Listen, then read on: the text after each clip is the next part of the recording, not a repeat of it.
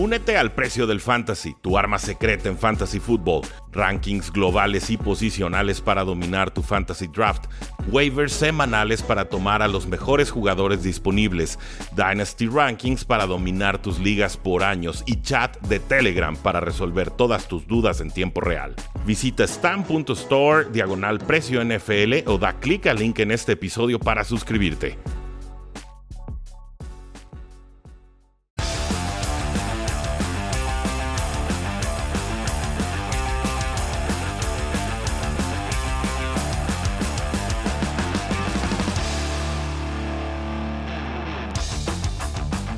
Saludos a todos y bienvenidos a un programa más de Cuarto y Gol, donde la NFL no termina y nosotros tampoco. Yo soy Rudy Jacinto, me encuentran en Twitter como arroba NFL y vemos sediendo a Jaime porque tiene sed de éxito con los picks de esta semana. Jaime, ¿cómo estás? Muy bien, Rudy, ¿tú cómo estás? Estamos contentos porque, bueno, se viene una semana de más seis con... Va a estar difícil, ¿eh? O sea, vamos a dar unos pronósticos muy interesantes. Hay partidos eh, de pronóstico reservado. Sí, son, son, juegos bravos, son juegos complicados y además, damas y caballeros, sobre todo para los que juegan fancy fútbol, tenemos semanas de, descanso. Significa que hay equipos de los 32 de la NFL que esta semana 6 no estarán participando. Los Falcons, los Saints, los Jets y los San Francisco 49ers. Así que extremen precauciones. Esto reduce la baraja de posibilidades para apostar. Y entonces entramos a este Thursday Night Football en el que los Bucaneros estarán visitando a las Águilas de Filadelfia. Jaime, eh, unos Bucaneros que tienen a un Tom Brady encendido inspirado, motivado, un grupo de receptores muy completo. Rob Gronkowski está muy cerca ya de regresar, aunque no lo hará para este partido. Y unas Águilas de Filadelfia que encuentran formas de anotar, que tuvieron una buena actuación defensiva contra Panteras en semana 5, pero que ciertamente no son favoritas para este partido. Es un over-under de 52 puntos y medio con una defensiva muy cuestionable en secundaria, sobre todo de los Bucaneros. Y las bajas importantes son Grankowski, Tyren de Bucaneros, fuera. Tenemos en IR a Carlton Davis, cornerback, fuera. Tenemos a Antoine Winfield Jr., el safety, fuera con conmoción. Lavonta David, el linebacker estrella del equipo, Bucaneros, fuera con lesión de tobillo. Y Scotty Miller, receptor suplente, fuera. Con los eh, Eagles tenemos otros nombres, varios importantes. Dallas Goddard, tight fuera. Sumalo, guardia en reserva de lesionados. El tackle Lane Johnson también fuera por asunto personal. Brandon Graham, pass rusher fuera con lesión de Aquiles. Eh, Brandon Brooks, guardia, lesión de pectoral fuera. Y Kevon Wallace, safety, lesión de hombro también fuera. Entonces, Jaime, defensivas sobre todo muy tocadas. ¿Quién gana y por qué? Mira, este juego Primero, primero que nada, déjame dar el primer pronóstico, el que más seguro traigo, y esto es las altas en este partido. Son 52 puntos, me parecen pocos puntos para eh, precisamente la falta de defensivas. Eh, Filadelfia es otro animal jugando en casa, es otro animal. Eh, me parece que Hurts le puede hacer muchísimo, muchísimo daño a la defensiva de Buccaneers, que no es difícil hacerle daño por, por aire. El hecho de que no juegue eh, Goddard al final creo que perfectamente lo puede suplir quien hace poco era realmente el titular, Zach eh, el cual, por ejemplo, para temas de fantasy se me hace que va a ser un jugadorazo esta, esta semana. ¿Lo, ves top 12 a Zach O sea, es la opción esa de... No lo veo top, lo veo top 5. Fíjate lo que estoy diciendo. Top 5 esta semana entre los Tyrants. Va a ser un top 5 en los Tyrants Suckers esta semana. Ahora, ¿cómo veo el partido? Eh, yo creo que, eh, eh, bueno, en el periódico Reforma respeté al, al, campeón y entonces sin línea me fui con Tampa a que gane ese juego. La línea es de menos 7 puntos de diferencia. Te digo una cosa, Rudy, me los como. Me encanta Filadelfia con más 7 puntos en casa. Lo que le vimos a Filadelfia eh, quebrándose de alguna manera fue hace un par de semanas contra los Cowboys y fue en el estadio de los Cowboys. Filadelfia juega muy distinto en casa y trae ahorita, en este momento, después de la semana pasada, eh, creo que está inspirado. Hurts de verdad es que está siendo un, un jugadorazo. Eh, hay que revisar nada más los puntos fantasy que está haciendo y créeme, esa defensiva de Tampa es eh, como un gran manjar para un coreback de este, de este estilo. Entonces, voy a que gana Tampa el juego, pero el billuyo yo se lo pongo a Filadelfia este jueves. Y además que hay que checar los porcentajes de eh, cómo cubren generalmente las líneas, el spread. Normalmente lo cubre el equipo de casa en Thursday Night. Normalmente, chequen eso. Pero aquí, híjole, voy con Filadelfia no, no, no, eh, eh, Estoy a bordo, estoy a bordo. Gana Bucaneros, denme los puntos con las Águilas. Veo un partido de altas, veo dos defensivas secundarias muy vulnerables y veo también un Tom Brady que obliga a las ofensivas rivales a estar lanzando y lanzando y lanzando. Entonces, sí, por supuesto, lo veo. Yo, yo veo un partido que se mete a los 20 altos, a los 30 y bajos, sin ningún, ningún problema. Entonces, vamos con esa recomendación. Bucaneros para Money Line. Eagles con el spread de, de más 7 y over 52 y medio. Y si quieren apostar el over, apuéstenlo de una vez porque estoy seguro, salvo alguna lesión catastrófica, que ese over va a seguir subiendo. Eh, pasamos al partido. Ah, adelante. Perdóname, ¿te la quieres jugar más en grande? O sea, si quieres arriesgar, busca el money line con Filadelfia. O sea, ojo, acabo de decir que lo ortodoxo, lo tranquilo es creo que gana Tampa, pero en el spread me voy con Filadelfia. Pero no, no me asustaría, Rudy, no sería para mí una grandísima sorpresa que el juego se lo pudiera llevar Filadelfia. Sí. El money line debe bastante bien, ¿eh? No, sí, ahora, nada más.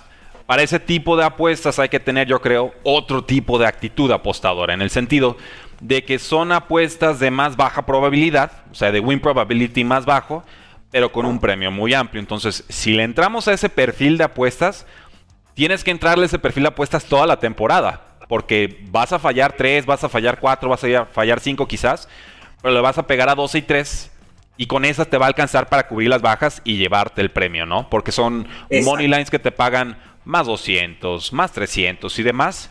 Hay que cazar los momios, hay que ver cuánto premio nos dan por el money line de Eagles y ponerle el dinero a la que pague mejor. Entonces, ¿De acuerdo? Es muy justo tomar un Eagles Moneyline como porque lo ves competitivo en este partido. Solo ojo, probablemente no la acierte. Entonces hay que tener esa mentalidad apostadora muy clara. ¿Qué perfil vamos a tener? ¿A la segura? Tranquilitos. ¿Le vamos a estar entrando a Moneylines de no favoritos? Ok, pero hay que hacerlo consistente porque si no, seguramente, según mi teoría y experiencia, quedas bailando. Así es, así es. Pero este me este juego me gusta. No, está, está fantástico, disfrútenlo. Un Thursday Night Football verdaderamente de altísimo calibre. Y recuerden, los equipos llegan cansados a estos juegos. Entonces, los defensivos de repente no llegan a las tacleadas. Jaime, pasamos al partido de los Dolphins contra los Jacksonville Jaguars. Jaguars en casa. Dolphins favorito por tres puntos y medio. No me digan. Y un over-under de 47. Todavía no está Tua Tango Bailoa con los Delfines para jugar. Lo que hemos visto con Jacoby me parece adecuado, pero insuficiente para cubrir lo que es una mala línea ofensiva y un ataque terrestre pues que sufre mucho. Vimos algo de Miles Gaskin, pero me, parece más rebote de gato muerto que realmente el inicio de un alto nivel esta campaña. Con Dolphins tenemos la baja de Will Fuller, el receptor abierto y el centro Dater. Y también con los Jaguars la baja del tight end aunque parece que Dan Arnold se empieza a, convertir en el tight número uno. La baja de DJ Chark, que va a ser muy importante. La de Linder, el centro. Y la del guardia AJ Khan. Jaime, ¿quién gana y por qué? Bueno, aquí también pienso que, puede darse la sorpresa. De hecho, en, el, en, el, en cancha, mi, mi favorito para este partido fue Jacksonville ¿Por qué pongo a Jacksonville? Porque creo que ya le toca a Jacksonville. No creo que se vaya a ir sin ganar un partido y me parece que este podría ser el juego que eh, gane Jacksonville. Yo veo a una ofensiva de Jacksonville cada vez jugando, jugando mejor. Eh, es que corre, está corriendo el coreback y eso les ayuda mucho. Está corriendo el coreback. James Robinson ya, ya es, ya es un jugador a seguir. Eh, nuevamente en, el, fantasy. Chenault me parece, la Vizca Chenault me parece que todavía no nos ha demostrado lo que, lo que tiene. A lo mejor este puede ser el partido. Eh, entonces yo creo que este juego, y más jugando en casa, eh, yo creo que puede ganarlo Jacksonville. Me estoy yendo con, con, con, eso sin hablar del spread. Si nos vamos con el tema del spread, quien sale como favorito con menos tres y medio, que además ese medio punto está buenísimo, es Miami. Entonces yo toda la vida agarro Jacksonville jugando en casa con más tres y medio. Me gusta, me gusta. Para temas de fantasy, eh, me parece que Parker puede ser muy, muy, muy importante en este, en este duelo. ¿eh? Sí, nada más ojo, porque no jugó la semana pasada.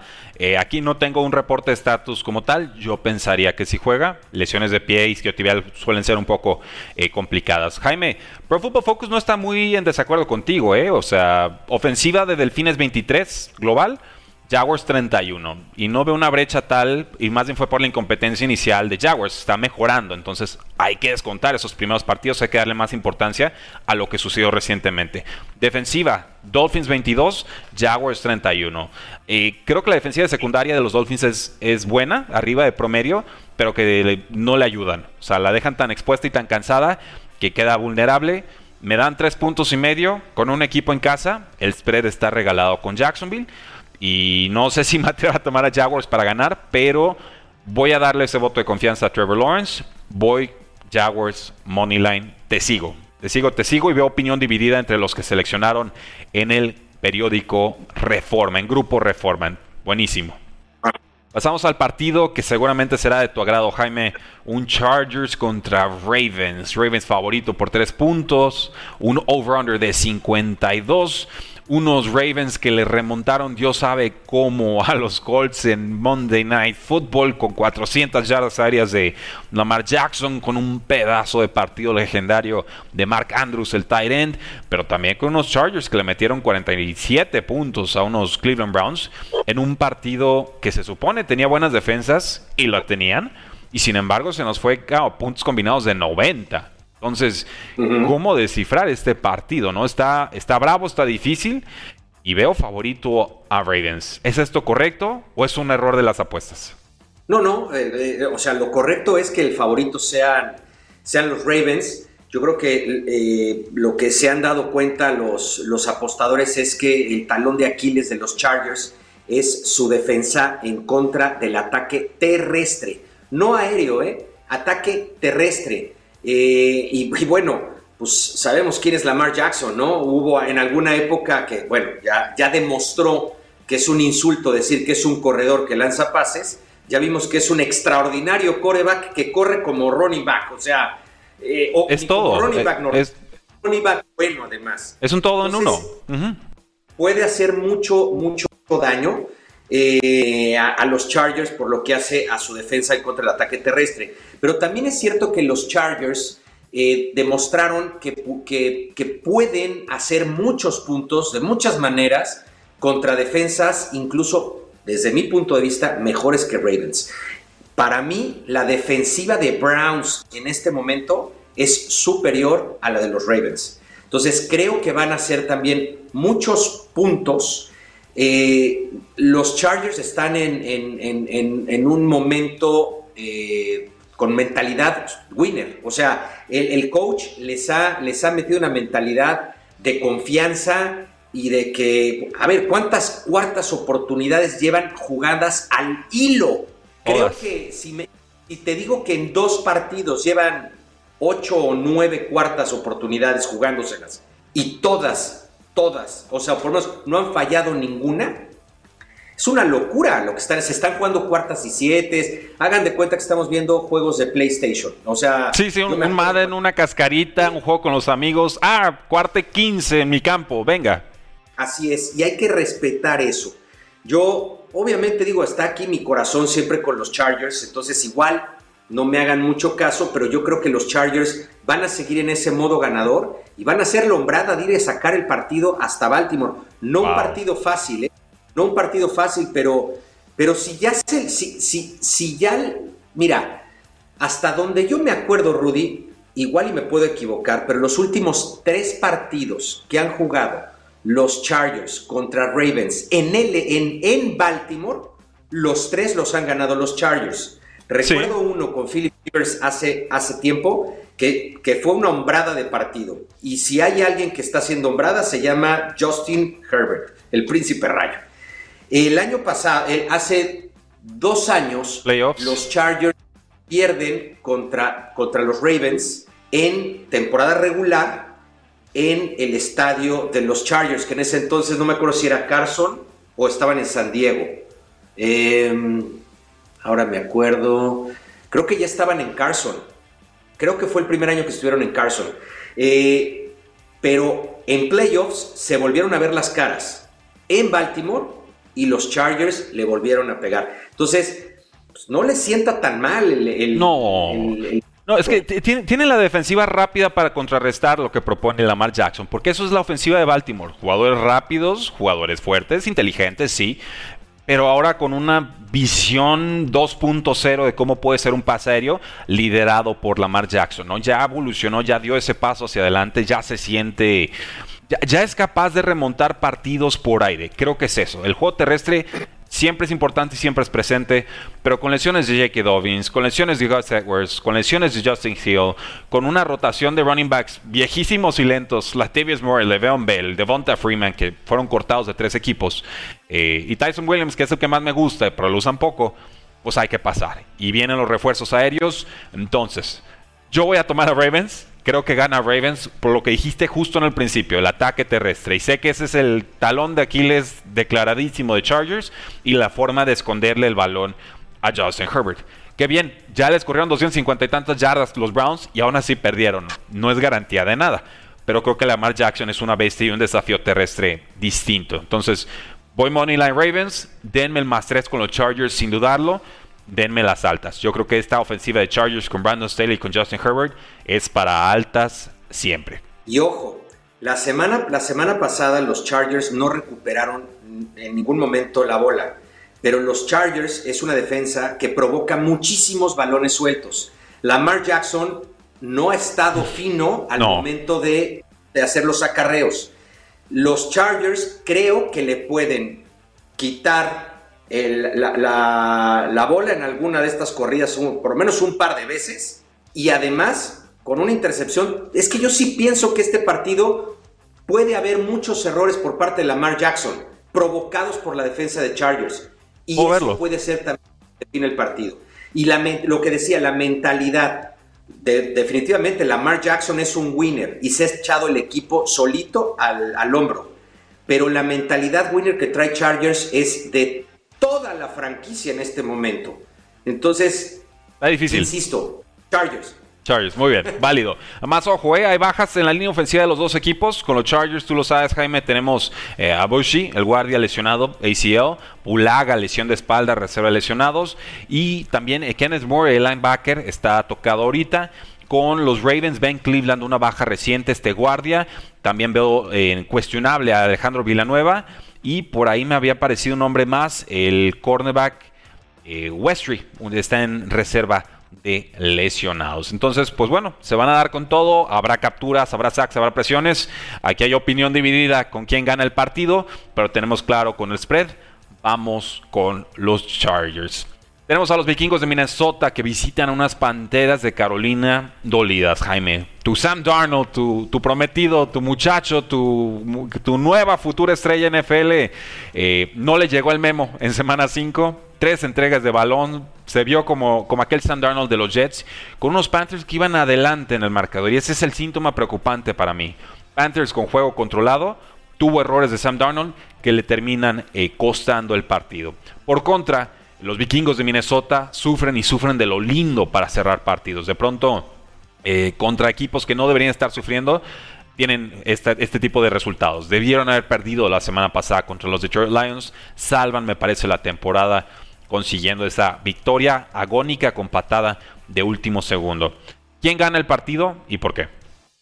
A ver, aquí sí hay algo muy importante, es eh, esperar, hay que esperar para, para, para poder asegurar esto bueno, asegurar, como dicen, aseguro lo mataron, ¿no? Este, realmente eh, hay que ver si va a jugar Christian McCaffrey. Puede ser que juegue Christian McCaffrey. Está cuestionable, sí, 50-50. Y le, y le cambia la cara a esa, a esa ofensiva.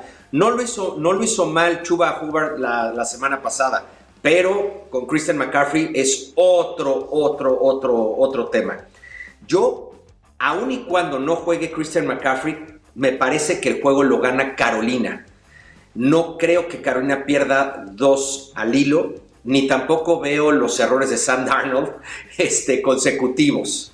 Eh, la defensa de Carolina no está jugando, no está jugando mal. También la semana pasada jugó con un trabuco de ofensiva. Tampoco se le podían pedir este, que, le diera un frenón. Eh, pero, pero eh, me parece que, por ejemplo, Dalvin Cook, que está questionable, es posible que no juegue el partido. Mattison es muy bueno, pero tampoco es Dalvin Cook. Y yo difiero, ¿eh? Para efectos de producción terrestre con Vikings, son calca. Alexander Mattison es quizás el mejor suplente de la NFL si ignoramos a un Karen Hunt. Obviamente, me hace escoger, me voy con un Dalvin, tiene más talento. Pero Mattison en este esquema produce igual cada que lo dejan. Definitivo, es, es, es, buenísimo, pero ese pelín de diferencia entre Dalvin Cook y Mattison es un pelín que puede, puede, puede ser la, El factor. la diferencia. Entonces, te digo, me estoy yendo con Carolina y Carolina está como no favorito, eso es, eso es lo que, bueno, perdón, está, prácticamente está, no, sí, está favorito Minnesota. Es decir, Carolina es local y es underdog, aunque lo hemos hablado en este espacio. Local, no favorito en apuestas, generalmente en el gran suma total, en el total, salen con un porcentaje ganador, 56-57% de picks acertados colectivamente. Pero yo difiero, Jaime. Yo creo que Vikingos va a ganar. Yo creo que la ofensiva de Vikingos es más fuerte. Creo que la defensiva de Vikingos se ha estado comportando, sobre todo conteniendo el juego, el juego aéreo. Eh, sí, tengo preocupaciones con Mike Zimmer. Sí, no me parece que Zimmer en ningún punto vaya a ser quien lleve a estos vikingos a la tierra prometida. Lo siento, no lo creo y no llevo años pensándolo. Y sí, vikingos juega muy distinto fuera de casa que como local. Pero creo que comunidad ahorita están funcionando mejor. Y, y tengo ese ápice de desconfianza con Sam Darnold, que ha producido muy bien por tierra, pero ahora me está, me está cometiendo esas entregas de balón. Entonces, creo que un coordinador defensivo capaz, como lo es Mike Zimmer, puede exponer esas vulnerabilidades de, Sam Darnold. Bajas importantes, JC Horn, cornerback, no juega con Panteras. Burry Safety, no juega con Panteras. Eh, Pat Elfline todavía no está listo. Guardia, estará regresando pronto. Y con los Vikings solamente Danzler, el cornerback, está enfermo. Eh, reserva COVID-19. Entonces, Jaime va con Panteras, yo voy con Vikings. Eh, ¿Haces algo con el over-under, Jaime? Porque no, no me... está difícil. Sí, no, no, no me meto. Yo, yo, ya ven que pocas veces hablo del, del over and under, pero cuando lo hablo es porque estoy ahí sí cincho. Perfecto. Este... Sí, aquí, aquí, está, aquí está en zona gris. Eh, no lo tocaría, porque hay buenas ofensivas como también las defensivas quedan con un 14-7, ¿no? Y no tiene caso. Buenísimo. Pasamos con los Packers, favoritos por 4 puntos y medio contra los Osos, Jaime. Un over-under de 44 y medio y desde ya te digo, denme a Packers para ganar. Denme a Packers con el spread, denme el over. Eh, yo no sé qué, qué pasó en esta línea. Packers cada que juega con Osos de Chicago les mete una auténtica paliza. Sí, la verdad es que no hay, yo, no, yo no agregaría mucho, mucho a, ese, a ese partido.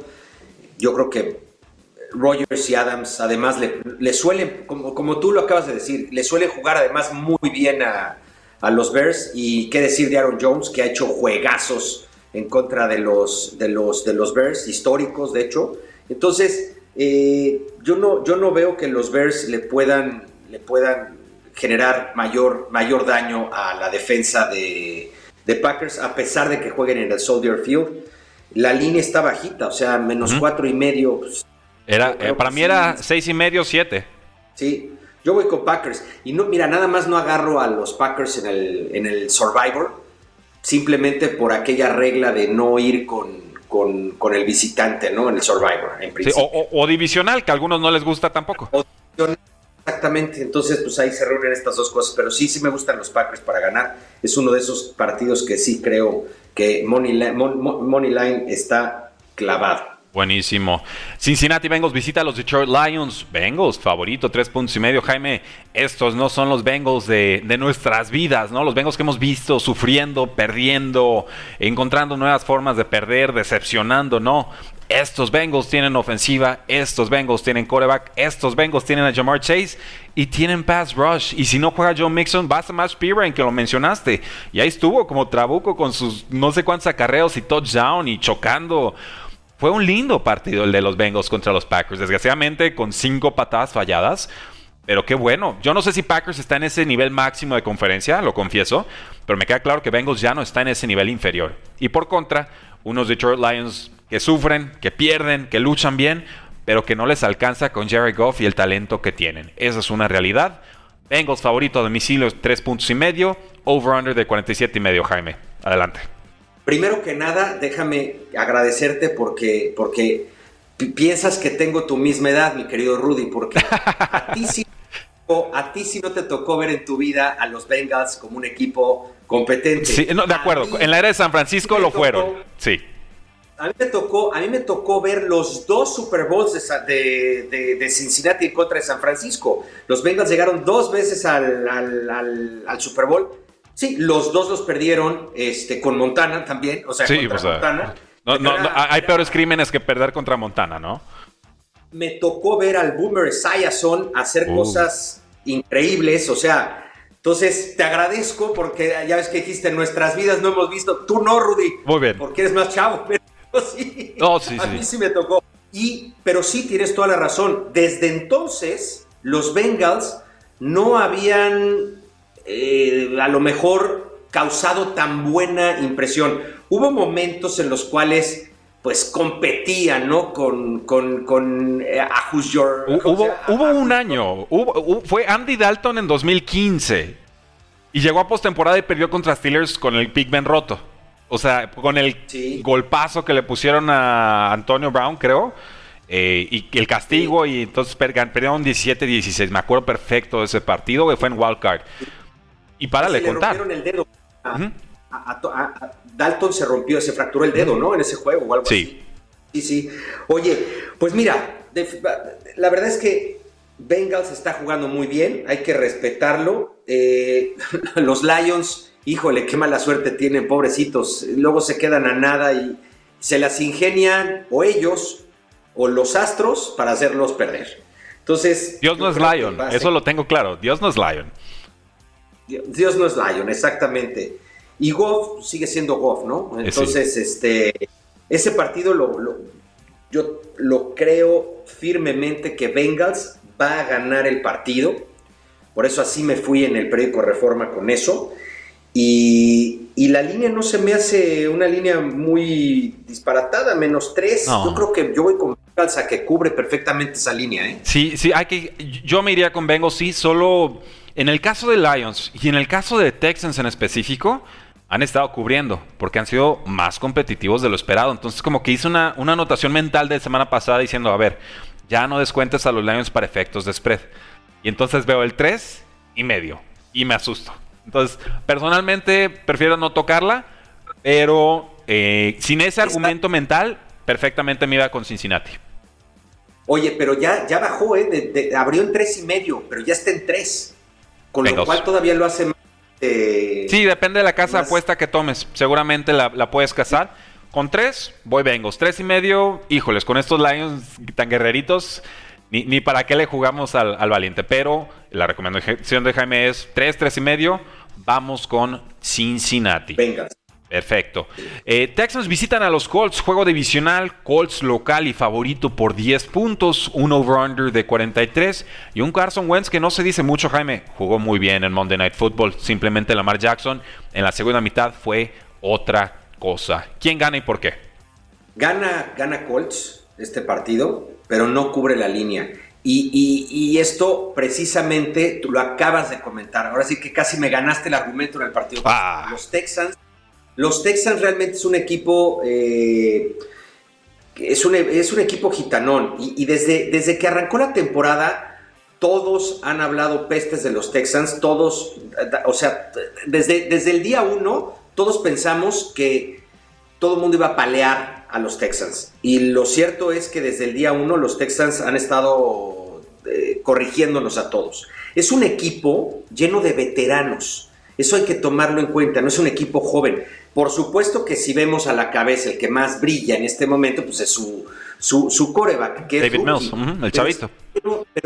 Pero, pero, pero, pero, Houston es un equipo que, está lleno de veteranos y, los veteranos, pues es el colmillo, es el colmillo. Entonces, eh, yo sí creo que pues, no tienen la calidad suficiente para poderle ganar a los Colts a pesar del mala suerte de Carson Wentz. Acuérdate que siempre hablamos aquí de la pésima suerte que tiene este hombre. De hecho, perdieron no nada más porque si los Ravens, es, porque, porque está Carson Wentz. y aunque salado. Ah. no le, se está salado él y sala a los demás. Yo creo que sí van a ganar, yo creo que sí van a ganar los Colts en su casa, pero no, no, la línea no me gusta. Yo prefiero irme con el spread con Houston. Más 10 puntos, venga. Además, ¿Viste lo bien que jugó eh, precisamente el coreback de, Houston para ser novato? O sea, tres touchdowns, cero intercepciones, más de 300 yardas, cuidado. Contra Belichick, que no, es poca cosa, digo, no será la mejor unidad del mundo este año, pero sigue siendo un coreback novato y el historial nos decía, y yo lo dije aquí en el programa, coreback novato contra Bill Belichick igual a paliza. ¿No? Texans estuvo muy cerca de dar la sorpresa. Voy contigo, Jaime. Denme a los Texans, denmelos con el más 10 pero sí, claramente Colts es favorito con total justicia y vamos money line con ellos. ¿Tocas el over-under o qué tanto te fías de las ofensivas en este partido? No están tan altas. A lo mejor, si tuviera yo que escoger, si tuviera yo que escoger, me iría a las altas. Pero yo tengo una tendencia muy fuerte a que cuando llego a meterme ahí, no, no me gustan los partidos, no me gusta pronosticar las bajas, porque casi estoy pronosticando un juego demasiado eh, Rabado, difícil, y sin entregas de balón que cuesten puntos, que esas son bien difíciles de encontrar. Y además no hay, no hay peor cosa que cuando le cascas a, un partido y vas a las bajas y de repente en el medio tiempo o en el, primer cuarto ya ves que prácticamente se van a cubrir, te quitan el gusto de seguir viendo el partido. Por lo menos cuando vas a las altas, aunque no se anote en la primera mitad, pues, no sé. Hay esperanza. Y hay una esperanza de que has visto que históricamente han metido 40 puntos en un cuarto, ¿vale? Te haces tus ideas mentales. Pero cuando vas a bajas y ya no se dieron, el partido se, acabó. No, y, es, y, es, válido, ¿eh? O sea, lo que estás diciendo es muy válido. A ver, no necesariamente estamos apostando para volvernos millonarios. También es para darle ese saborcito a los partidos. Y si ganas bien y si no, pues revancha. Si apostar una línea específica te va a matar el sabor de un partido que quieres disfrutar, no lo apuestes, no, es manda. Hay 15 mil apuestas que puedes hacer en un mismo partido distintas o 15 mil partidos más a los que le puedes apostar y otros deportes. Entonces, ¿para qué te amargas la vida de gratis? ¿no? Ya es mi filosofía. pero veo que tú también la, la tienes. Ahí lo tienen, damas caballeros. Así terminó la primera parte de nuestros picks con Jaime Dieta para semana 6. No olviden suscribirse a este su podcast, Cuartigol con Rudy Jacinto. Seguir toda la familia de podcast de Cuartigol en su plataforma favorita. Y por supuesto, estar atentos al pregame que tendremos el día de hoy, después de las 6 de la tarde por Facebook y por YouTube Live. Porque la NFL no termina y nosotros tampoco. Cuartigol.